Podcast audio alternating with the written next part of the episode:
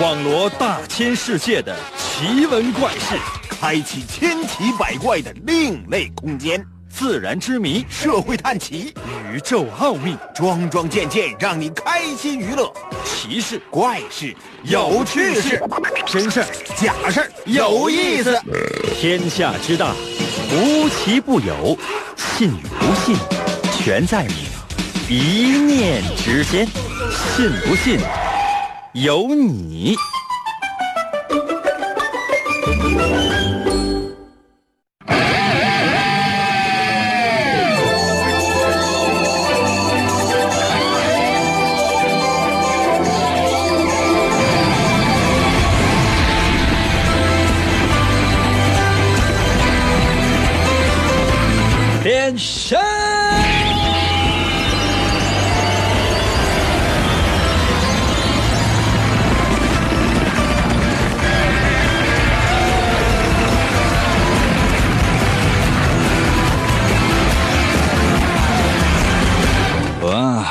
来吧，朋友们，我们的节目又开始了。每天呢，都有一些新的一些招数，或者说一些新的一些内容。朋友们，你想哈，上哪儿去找这么多的新的内容去啊？啊，上哪儿能想出这么多的花样来呀？刚才有些朋友说，应该别装了啊，你这天天都测试。朋友们呐，天天都是测试，那题不得人编吗？对不对？就比如说每天开头，你总得有各种各样的花样，然后然后呢吸引人呢。啊，你看每天开头都一样，啊，欢迎收看今天的节目。然后呢，结尾呢，呃，以上就是本期节目的全部内容。这是谁看呢？对你总总得有点新花样，然后吸引更多的人呢过来参与我们的节目，对不？所以说呢，绞尽脑汁，每天呢要逐字逐句的把这些话写下来，然后呢在节目当中一个字一个字的往外念。可能有些朋友说：“那你写了吗？”啊，没有啊。嗯，对不对，朋友们？那有些人可能是拼的是刻苦，有些人拼的就是才华。这你上哪去了？上哪去说理去啊？啊，没有办法。有些人呢，真的，朋友们，通过各种各样的刻苦的研究，有所发现，并且流传后世。不建议大家用小聪明来对待你的人生，更希望你用大智慧。什么是大智慧？刻苦，人间正道是沧桑。哇，说的朋友们，我都差点信了。但是你要相信呢，因为我们今天的主题就是奋斗。神奇的信不信有你节目，每天晚上八点的准时约会。大家好，我是王银。我们今天的主人公是居里夫人。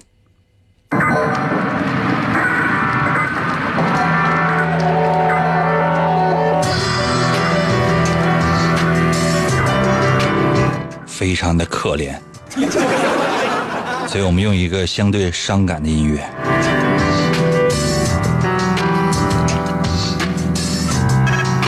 为什么叫居里夫人？大家知道吗？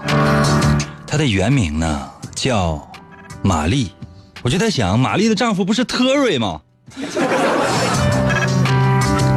唉，结果一生啊都只能叫玛丽居里。人家原名叫什么？叫做玛丽斯可罗夫斯卡啊！我再说一遍啊，玛丽斯可罗夫斯卡啊，因为她呢出生于波兰，用波兰语呢念玛丽斯可罗夫斯卡呢是这样发音的，是，我也不知道。这是法国的物理学家、化学家，为什么是这两个家？一会儿你就知道。世界著名的科学家呀，研究发射性现象，发现了雷和波啊，金字旁加个雷，雷电的雷，金字旁加一个罗布的布啊，波波。这是两种天然的放射性的元素，一生呢两次获得了诺贝尔奖，一次呢是物理学奖，第二次呢是。诺贝尔化学奖，懂吗？所以说他是物理学家，也是化学家啊。初中小朋友都知道。但你你问一些那个在街上走那些成年人，你问他们知道吗？为什么人家是化化学家和物理学家？原因是什么？没有人知道。获了两回奖，一个是物理学奖，一个是化学奖。为什么我是主持人？知道吗？从来没有获过奖，但是我这天天还给他讲呢。哇，真是很难啊！居里夫人呢，叫玛丽吧，和她的丈夫用了三年又九个月，从成吨的矿渣当中啊提出提取出来了微量的镭。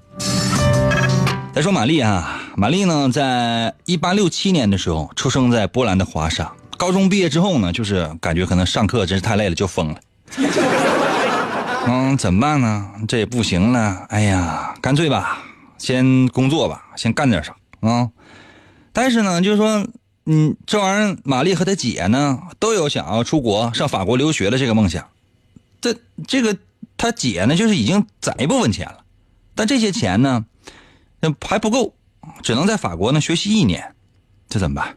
啊，玛丽一想，就这样，姐没事你那什么，你去上学，我搁外边我给你打工，就跟你通常呢在这个电视新闻上看到的那样啊，就家里边生活条件非常艰苦啊，这个肯定要一个人出来打工，供另外的一个兄弟姐妹去上学，这很正常的现象啊，这没办法嘛，逼到这儿。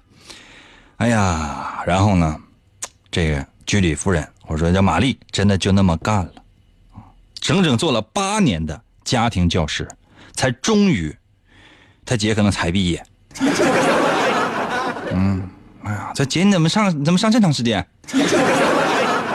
他姐挺挺不好意思，哎呀，你这钱太少了呗？那上一年学停一年，上一年学停一年，有时候上一年学停两年。就是在从事这个家庭教师这个过程当中，玛丽呢，她就认识了一名讲师，叫做皮埃尔·居里，这就是她后来的丈夫。因为你嫁给了居里了，你要随夫姓啊。皮埃尔呢，他的姓是居里，后来呢就叫玛丽居里，说白了就被人称作居里夫人。你看看人家，你看看人家啊，你再看看你啊，你跟你你跟你老公一天一天的，你说看看居里夫人，朋友们，今天我希望所有的女性来学一学居里夫人。你老公因为晚上回家没有给你带一碗麻辣烫，你当场跟他翻脸了。你再看看居里夫人，嗯，你看看人家每天干什么？看那些朋友说，每天跟丈夫撒娇，撒什么娇？哪有那个时间？两个人每天就是埋头在实验室里面，啥也不干，就搁那就个鼓球。最后呢，反正人家真是获得了国际一流的奖项，真不容易啊！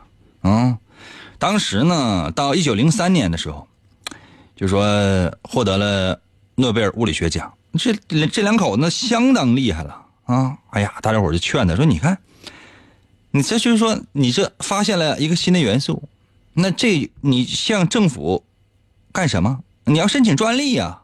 将来你无论谁要这玩意儿，你发了，发大财了，这这一本万利呀！也就是说，这多年你没白干啊，三年多，那你搁家天天你搁家宅着，你干啥？这钱都你的。居里夫人当场翻脸了，滚滚滚滚滚死一边俩去！可能没那么说啊，但心里应该是这样想，大概的意思是这样的。然后丈夫居里先生，人家也不乐意了。你这你这真这那政府能给多少钱？居里夫人当场也翻脸了。你别你别跟他瞎嘚瑟，没有捞取任何的个人利益，把一切都献给了科学事业。啊，明白吗？居里夫人认为什么？就说把这种科技发明占为己有，这是一种多么自私的行为啊！公开发表，怎么提取的啊？整个过程是什么样的？然后这玩意儿它到底能干什么？全都说了。你别人要研制的话，你那你就研制呗。如果能够造福于全人类，可以呀。就比如说我们的节目，很多人说英哥收听你的节目，我们是不是应该给你钱？我觉得是应该啊。他现在没有给我们钱，对不对？那最主要的目的是什么？最主要的目的是我造福了全全人类呀。所有能听懂中国话的，你收听我们的节目，对吧？都不要钱，免费啊！关键你也得听啊。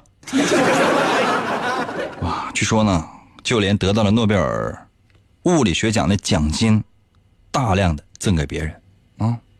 老赵啊，你拿买双鞋吧。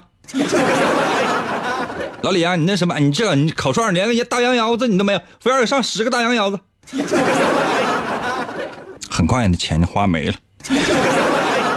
但是他们的美名一直流传到了今天。所有的初中生，如果现在有初中生的父母，或者说有初中生正在收听我们的节目，你就把我讲的这些告诉给他们，让他们知道，啊，居里夫人不仅仅是贴在墙上的一张相片儿，那背后那真有故事，人家真的做出了，为整个全人类做出了巨大的贡献，所以呢，他们的画像才可以贴在墙上，明白吗？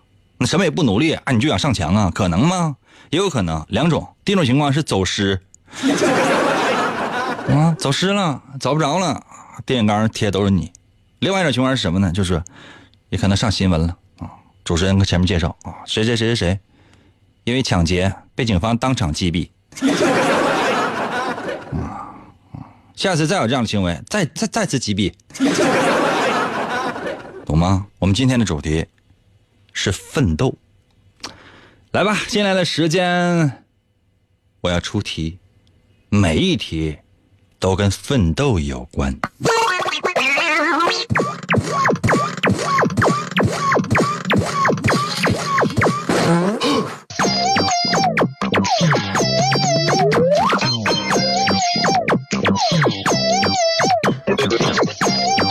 话说呀，你愿不愿意爬山呢？愿不愿意爬山的话，你现在也要去爬山了。反正你跟一些哥们儿呢、姐们儿呢去一起爬山了。别人呢，可能在山上呢买点小纪念品呐，拍拍照啊，哦，基本上也就是这样了。你不是，你在山上呢发现了一棵桃树，哎呀，这个树太逼了，带铁锹上去的，当时啊还是个小幼苗，咔咔咔，你就直接这个刨起来。朋友都问你说你，你这这人上山你都干别，你刨棵树下来。你 主要目的是什么呢？对呀，那这道题就问你呀，是，你挖一棵树下来，你回家之后你把它种你家花园里了。假设你家有花园的话，那你你希望这棵桃树将来给你带来什么呢？啊，把答案发送到我的微信平台。我再说一遍题目啊，说你跟几个哥们呢、姐们呢，上山呢去旅游去，别人呢买了小纪念品啥的。拍点照片啥？你不是，你挖个挖一棵桃树回来了，说是树苗，其实也长挺大了。我就纳了闷，这山上怎么没人管你呢？那你不远万里你也扛回家了，对吧？你雇个倒骑驴，啊，从三亚一直是拉到了漠河，累死多少骑倒骑驴的？行，终于扛回家了，种地里，种你家院里，活了。哎呀，眼看着它呀，抽出了嫩芽，长出了枝叶。我的天啊！那，你最希望这棵桃树带给你什么呢？把答案发送到我的微信平台。可能有些朋友说，桃树能带能带来什么？那比如说，这个长叶能给你，就夏天的时候遮阴，对吧？春天的时候开花，嗯，粉下下的，看起来也挺好看的。或者将来接桃，对不对？或者你你你根本你也不知道为什么把桃树扛回来，万一这是个这是个桃花仙子呢？对吧？这个桃花里桃花仙嘛，啊，桃花仙万一变美女，我就么么哒。把答案发送到我的微信平台。如何来寻找我的微信呢？方法非常简单，你只要用你自己的微信手机微信，然后搜我的微信就行。我的微信就两个字叫做“淫威”，王淫的淫。《三国演义》的演去了三点水，那个字就念银，唐银，唐伯虎的银，Y I N 银，威呢双立人那个威，微笑的微，搜这俩字银微，找到我，给我发消息。关爱他人，不做低头族，放下手机听银歌，信不信由你，让你抬头做人。广告过后，欢迎继续收听。王银。一个无所事事又脾气暴躁的问题男人，曾经连续向五十个女人表白，结果却是次次失败。滚！一次偶然的经历，他被一位女神的话所打动。你喜欢广播吗？王莹那干涸的内心又重新燃起对爱情的希望。为得到女神的芳心，他进入了广播的世界。基本功练习，啊，我呃便以惊人的速度进步。已无语。在女神的目光注视之下，王银不断磨练自己的语言技巧，一路披荆斩棘，过关斩将，向着心中遥远的未来勇往直前。哇，来吧，朋友们，继续回到我们神奇的“信不信由你”节目当中来吧。大家好，我是王银。今天我们的主题呢是奋斗。刚才呢为大伙出了第一题，说你跟朋友啊去爬山，哎，在山上呢，无论别人带走的是什么，你呢，这是揪了一棵桃树。我的天哪，怎么揪的？这没有人知道了。揪下来的时候，不不是特别高，才大概十几米高。挖回家里了，到你家院里，咔嚓一下种你家院里了。哎呀，天天看着它，这个抽枝发芽之类的，哎呀，挺好看的。那你希望这个桃树能够给你带来什么呢？把答案发送到我的微信平台。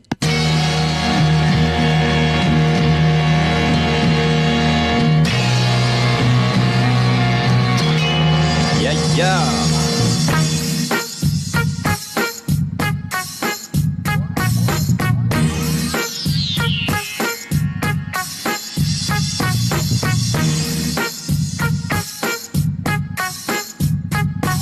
丫头在我的微信留言说：“结果吃桃呗。”庸俗，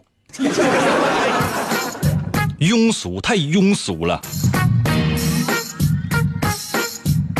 你看，独行也到了微信留言说：“吃为了吃桃。”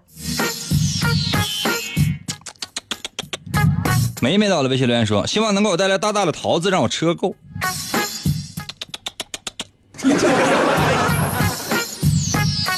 假装到我微信留言说：“桃树能带来啥呀？桃呗，以后吃桃不花钱了呗。”怎么这么庸俗呢？你们 就没有点别的一些想法吗？啊，就是稍微有点情调一点的。我就纳了闷，你们都有对象了吗？你们对象看上你啥了呀？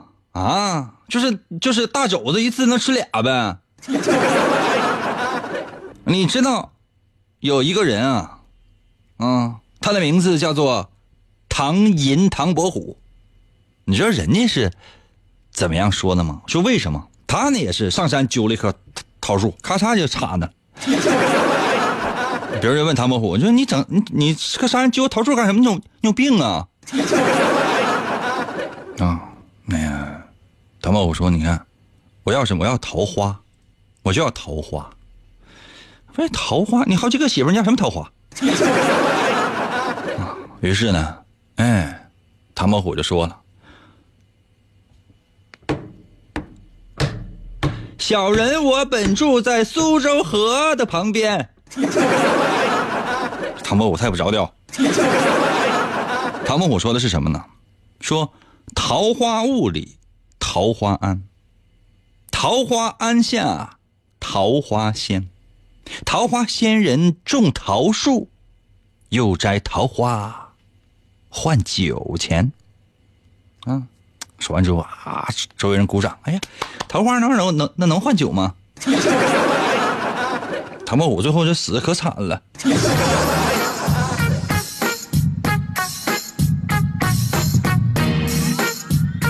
坐山到了，微信留言说：“当然是又甜又好吃的大桃子，三千年一开花，三千年一结果。那你还你赶不上，你信吗？”路飞到了微信留言说：“希望每年都可以看到桃花。”行，你看桃花，桃给我。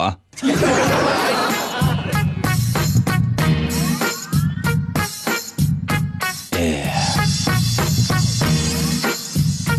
哎呀，新东润到了微信留言说：“在桃树下是不是玩三国杀就死不了了？”你这真是多历史故事呢，多多少少也知道那么一点点真的也知道那么一点点但是你这个结合的太不切实际了。二歪到了微信留言说：“我想要一个小仙女。”树上个大掉下来个大虫子行吗？莫西到了微信留言说：“桃花运呗。”桃花运呢？那只是一种形容。你真以为在家种个桃花就有美女到你家敲门？哎，搞对象吗？麦香到了微信留言说：“我希望这棵桃树能给我带点梨。” 哎，你看这个桃树，哎，真棒！哎，结了一桃树茄子。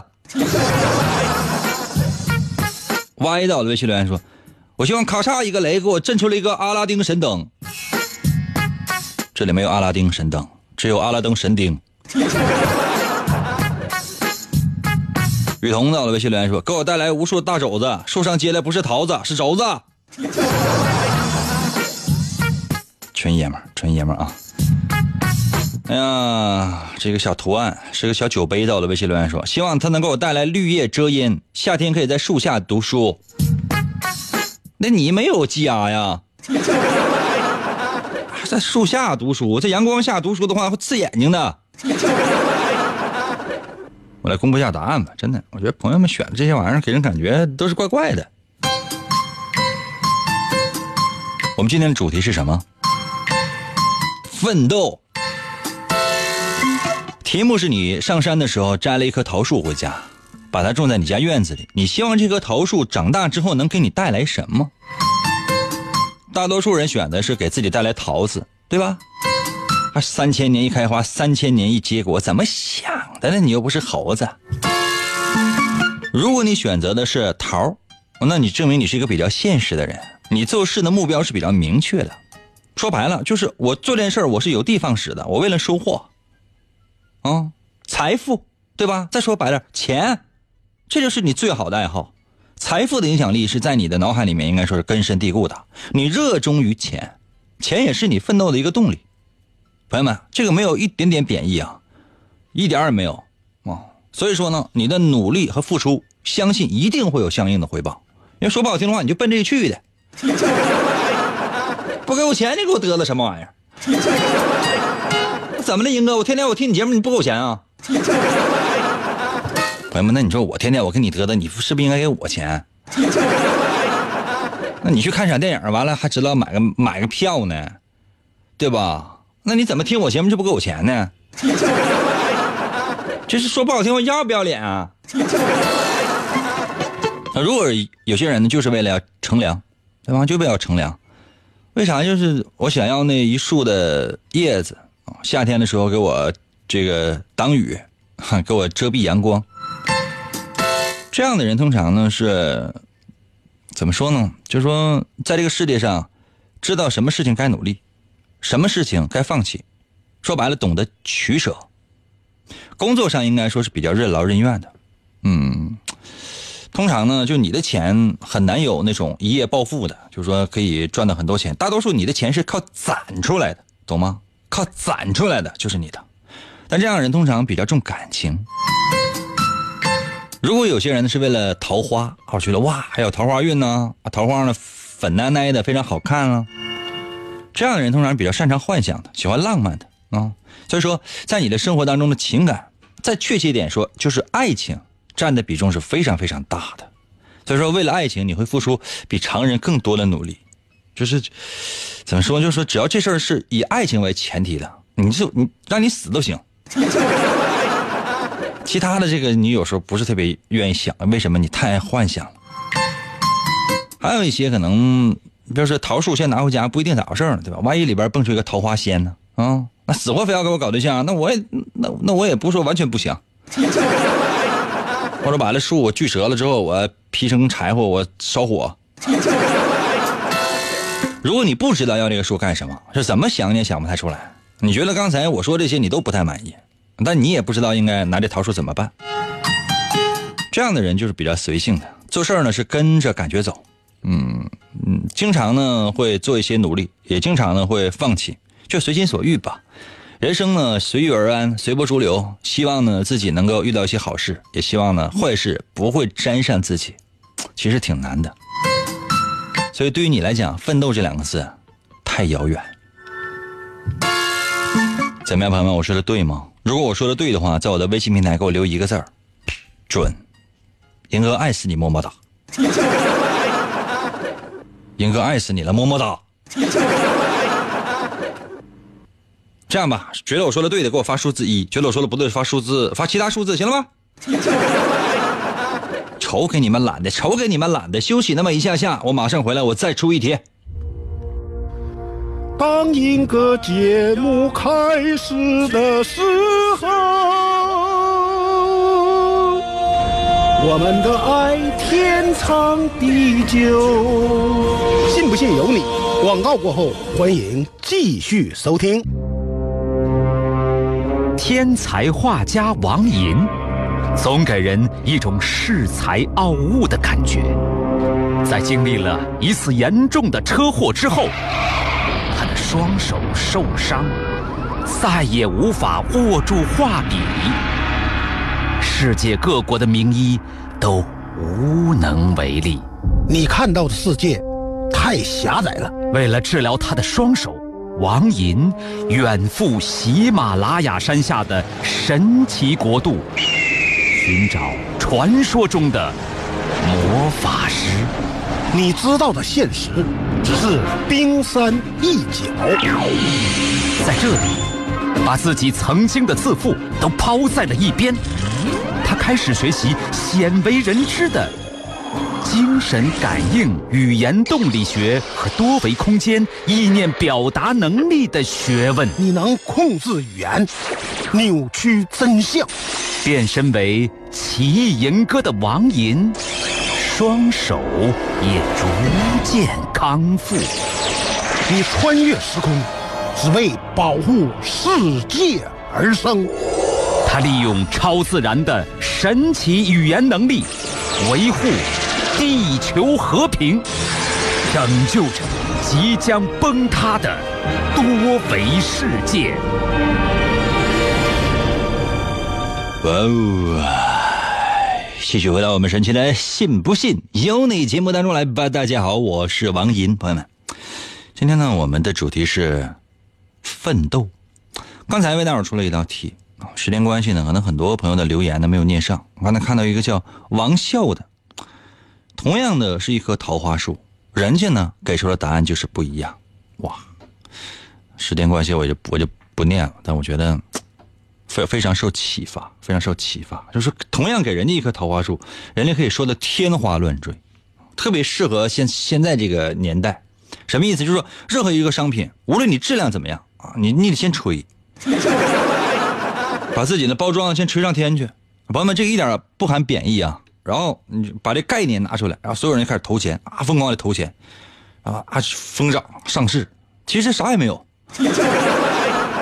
啥也没有呢，没有任何产品，什么也没有，这是一个概念拿出来，大伙儿开始疯狂投钱，说这将来肯定能成，这不是肯定能不能成的事，就是压根儿是什么也没有。哎呀，接下来的时间呢，我们说点比较实在的，就是一家商店，每个人现在都是老板啊，你们每个人现在都是老板，每个人，嗯，开一家什么店呢？开一家甜品店吧，我还是比较喜欢甜品。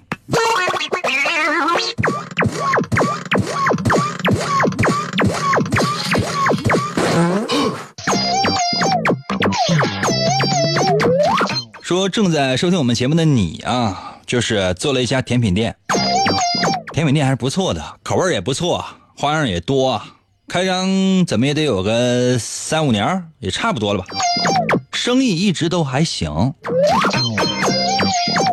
可是朋友们呐，就在上个月，大上个月，大大上个月，三个月前吧，三个月前啊，哎。就在你开了这家店对面，又开了一家店。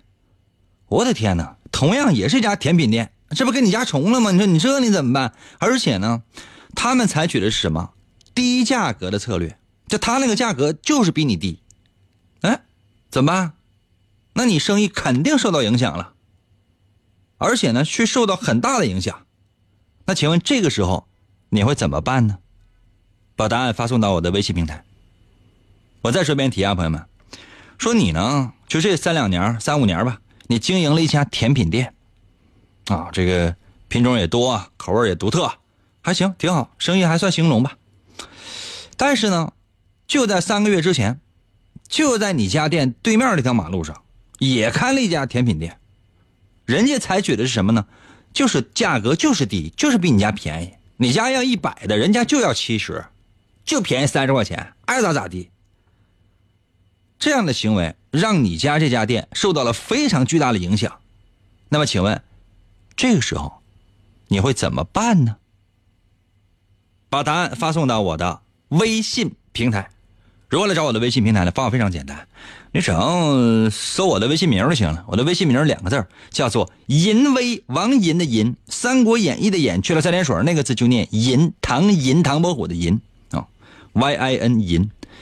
微呢，双立人那个微，微笑的微，搜“银微”找到我的微信，然后呢，你可以直接呢就给我发消息就行。如果是你的话，哎呀，你会怎么办呢？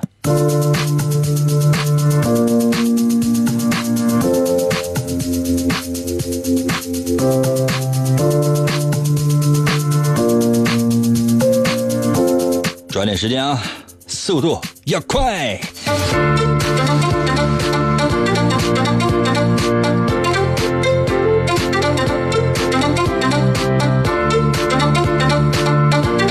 后服务在我的微信留言说了：“哎，这他还不价格比我便宜，我白送啊！对啊，我我不要钱啊！”愿德在我微信留言说了：“我免费送啊，我为什么要要钱？”纯爷们儿，纯爷们儿啊！垃圾在我的微信留言说：“这不是找人干他？早晚呢？因为涉黑，真的，你那个买卖就得黄了，人人生就完了，明白吗？是有些时候呢，可能你当你走上邪道的初期，会觉得哇，太爽了，啊，天下无敌了，有个大哥跟他罩着，你还怕谁？还有谁？你有没有想过啊？要是没有大哥呢？嗯，或者说你自己亲自上了呢？之后呢？往后呢？后面会发生些什么样的情况？爽的是一时，毁的是一世。可乐到了，微信留言说：“把他给把他家给毁了。”刚才有叫垃圾的呢，你俩是一个社团的吧？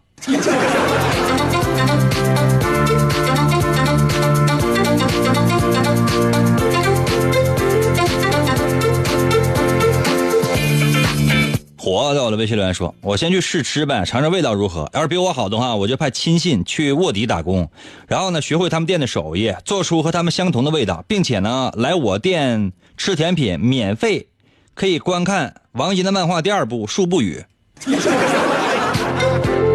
最后一招你赢了，但你不觉得这样太损了吗？这样就再也没有人买我的书了。我祝愿你开什么店都黄。”世界唯一到的微信留言说：“我会结合其他的经营方式提升品质，两者结合是自己的品牌更具影响力。我要笼络客客源，啥意思啊？就这边做甜品，旁边开一个足疗呗？啊，就吃蛋糕免费赠足疗啊？做足疗的时候免费吃蛋糕？”小新到了微信留言说：“啊，买一斤送半斤。”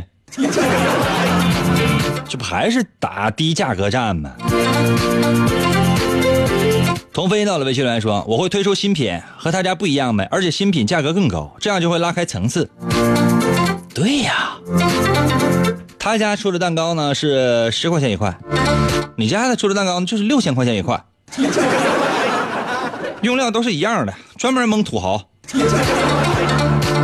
桃儿到了微信留言说：“店面装修，出去旅游。”回来之后就回不来了，说白了，你这不就是一种逃避吗？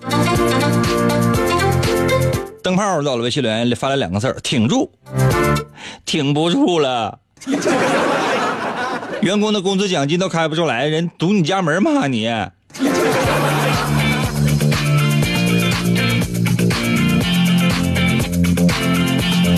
小新到了微信留言说不开了，休假拉倒。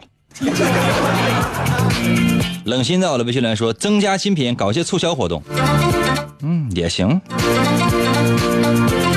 水水云在我的微信留言说了：“能勾上本儿，我也降价啊！不能我就挺着。”你能坚持一阵儿？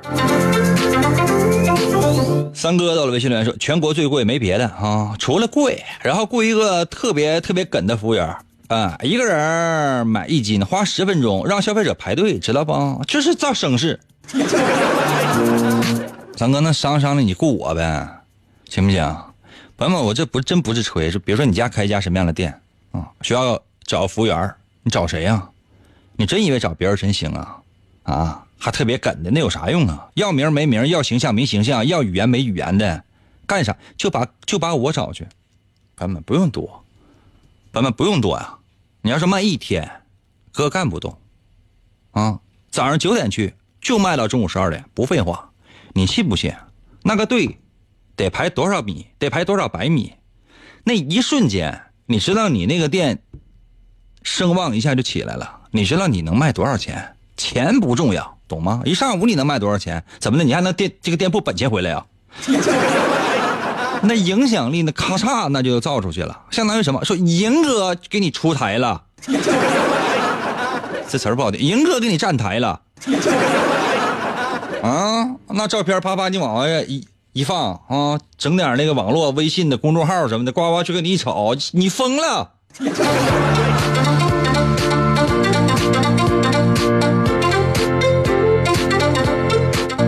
小新在我的微信留言说：“我要嫁给那个老板。” 没出息。哈哈，到了微信留言说：“垄断材料呗，做甜品你垄断什么？你要把全世界的糖垄断呢？你这太适合做一个他家族式的一个大托拉斯了。你应该把地球上空气垄断，谁想喘气儿就得交钱。真的不用多，你把这事干了就说谁一一辈子想不想喘气儿，一辈子想不想喘气儿，啊，就堵医院门口妇产科门口生出来一个孩子，不用收多，一百块钱，就一百块钱，知道吗？就一百块钱，就是出生个孩子，你这辈子想你想喘气儿可以，就给我一百块钱。全国十几亿人，十几亿人呐，抛去那些你实在收不着钱的了，咱说有三个亿、四个亿、五个亿的你收不着钱，咱说有十个亿人你能收到钱。一百亿呀，啥也不用干，一百亿你还干啥？等待到了，微信留言说：突出自己的特色，增加服务质量。酷。赵到了，微信留言说：我不会降价，我会做出几道，呃，这个本店的东西卖出高价钱，打出自己的品牌。酷。这，这你还得找我上来。幸福到了，微信留言说：“如果他家退吃好吃的话，我直接上他家上货，然后换个地方买。”行。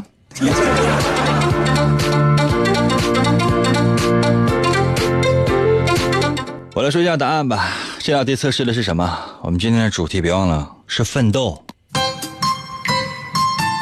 这道题测试的是什么会减缓你奋斗的脚步？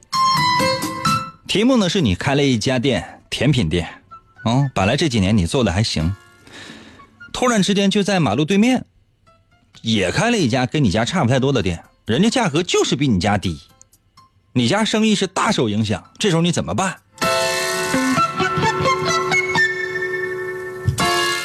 当然，所谓的低呢，也不说是你家卖一百，他家卖一块。你 比如说，就比你家便宜十块八块的，那你说你怎么办？如果呢，你也用最低的价格，你你也用更低的价格去跟他干，说白了，你卖的便宜，我也便宜，少挣点呗，对不？闹呗。这样的人心机是很重的，懂吗？虽然说可能不坏啊，但是确实就显得就是这这人就是他就是他就不踏实。跟你身边的这些人，没有跟你相处过的，他不会说你有很多什么缺点啊，他不会说你有很多缺点，但你肯定也没有优点，因为啥呢？你好像经常呢会去忙忙碌碌的，为了一己私利啊，你不太关心别人那些事儿，这就是你身边身边那些朋友，为什么就是说很难说你好，但也很少说你不好啊？因为你很多事儿你做的确实也到位。如果你决定呢，干脆我研发一下新品，口味我要新。好吗？这个内容我要新，等等吧。或者我做我自己的品牌。这样的人呢，说实话还是比较喜欢逃避的，听起来挺好，但其实它也是一种逃避。就说有的时候别人拜托拜托你一些事儿了，其实你不太会反驳，或者说不太会拒绝，但实际上你心里可能反感。所以说，有的时候你会想一些遇见事儿的时候，容易想出一些令别人意想不到的逃避的方法。如果你决定转行了，哥不干了，是吧？或者说我整点别的吧。这样人通常呢，有的时候心里可能会有些小气，真的会有会觉得有些小气，嗯，因为你可能愿意通过一些小渠道获得一些小利益，但是在做大事情上，你还是少一些决断。如果你决定了，干脆我先停业一段时间，我看一看，然后再说，看你能挺多久。这样的人呢，就是给人总给人感觉挺无辜，或者说遇到任何事儿，你总会说，哎，这事儿没我啊，就擅长推卸责任。但结果是什么呢？给自己挖坑越挖越深，经常是骗自己一时，却骗不了自己一世。所以说，是自己责任必须得担，这是人生避无可避的一件事儿。我说的对，在我微信平台留言一个字儿准，说的不对，你随意留点什么。就到这儿吧，明天同一时间，等等。